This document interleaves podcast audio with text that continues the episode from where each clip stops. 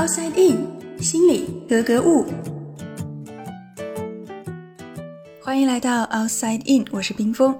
六一儿童节马上就要到了，所以今天呢，就来聊一聊和儿童相关的话题。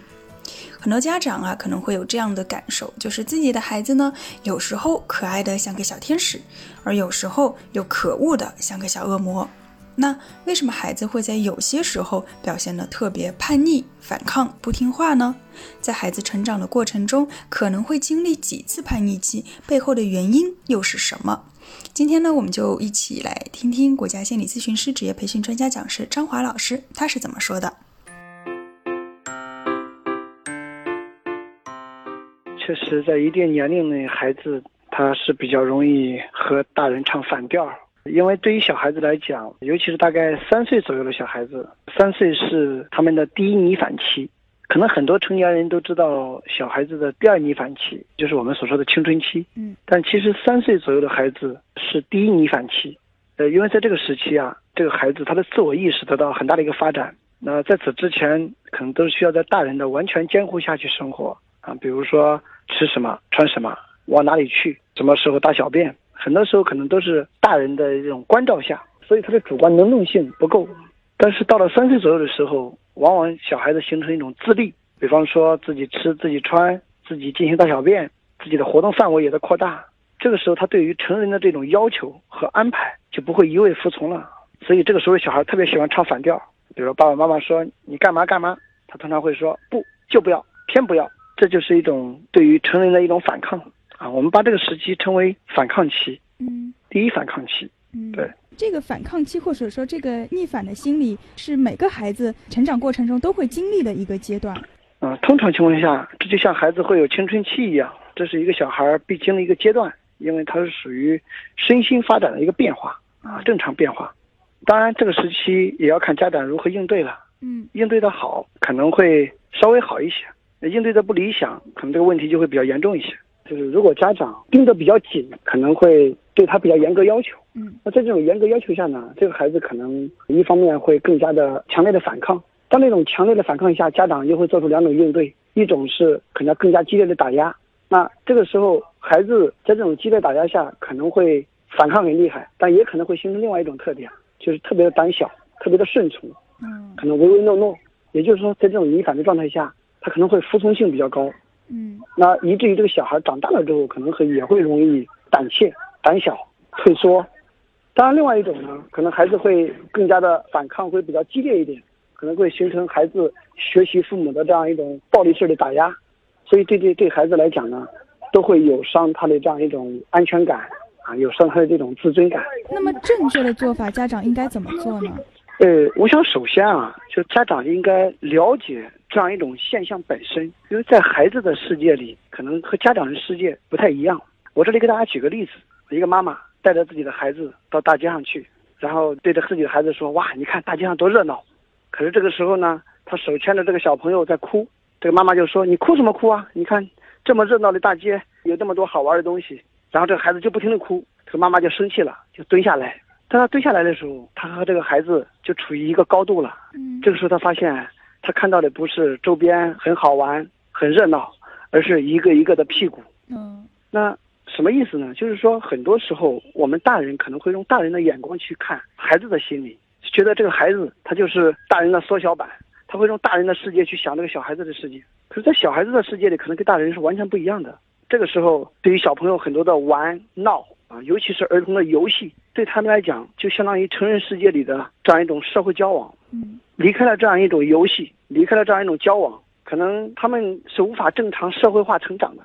但大人却认为那些玩是没有意义的、没必要的，甚至进行一些体罚，可能就让孩子很受伤，很难得到这样一种成长上的保护。那另外呢，三岁左右啊，稍微大一点，也是对孩子来讲，我们又叫发问期，也就是说他的好奇心非常强，他一下他的这个外在世界拓展了。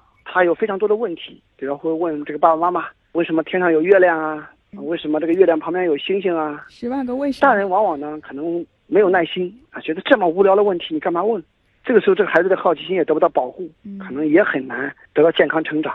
大人就开始采取一种唠叨的方式，或者严厉训斥的方式，或者说对孩子冷落的方式，那都会让孩子心灵可能得到一种受伤。嗯，所以大人有时候可能也可以回想一下自己小时候是一种什么样的心态，自己小时候需要一些什么东西，可能会更加理解孩子的心理。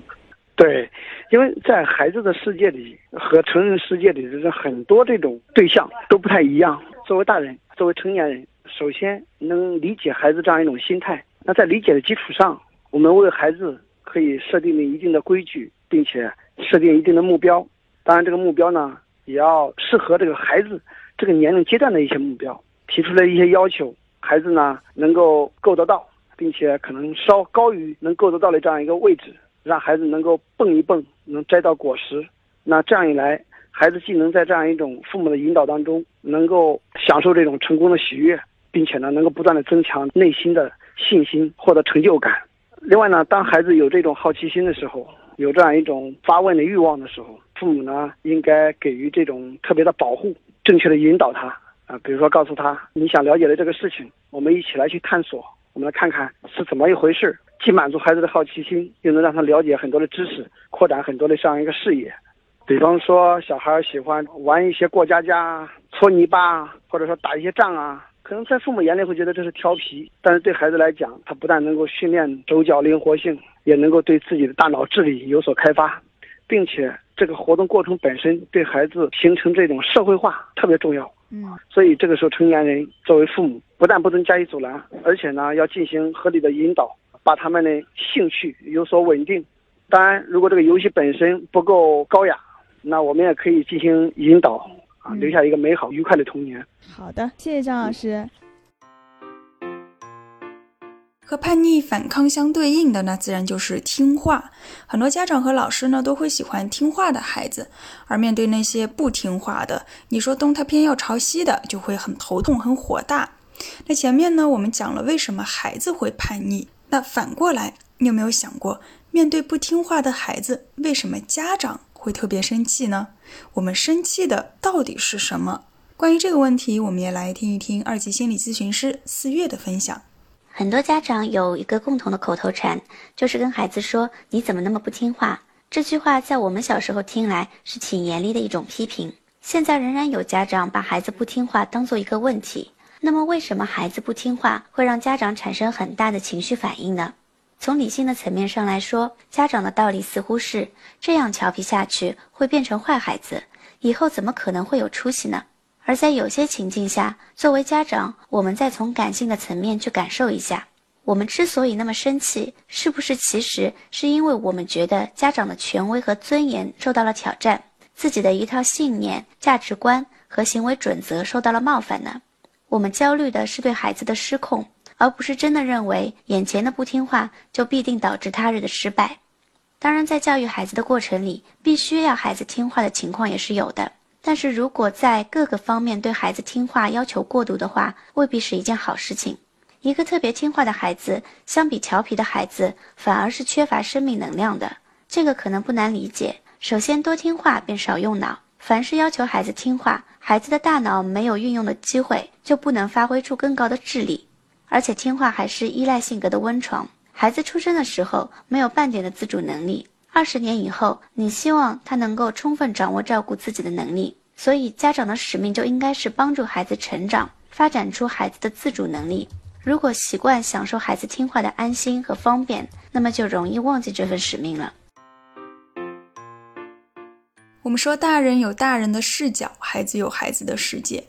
其实要理解孩子们的世界，说起来并不难，因为我们每个人曾经都是个孩子。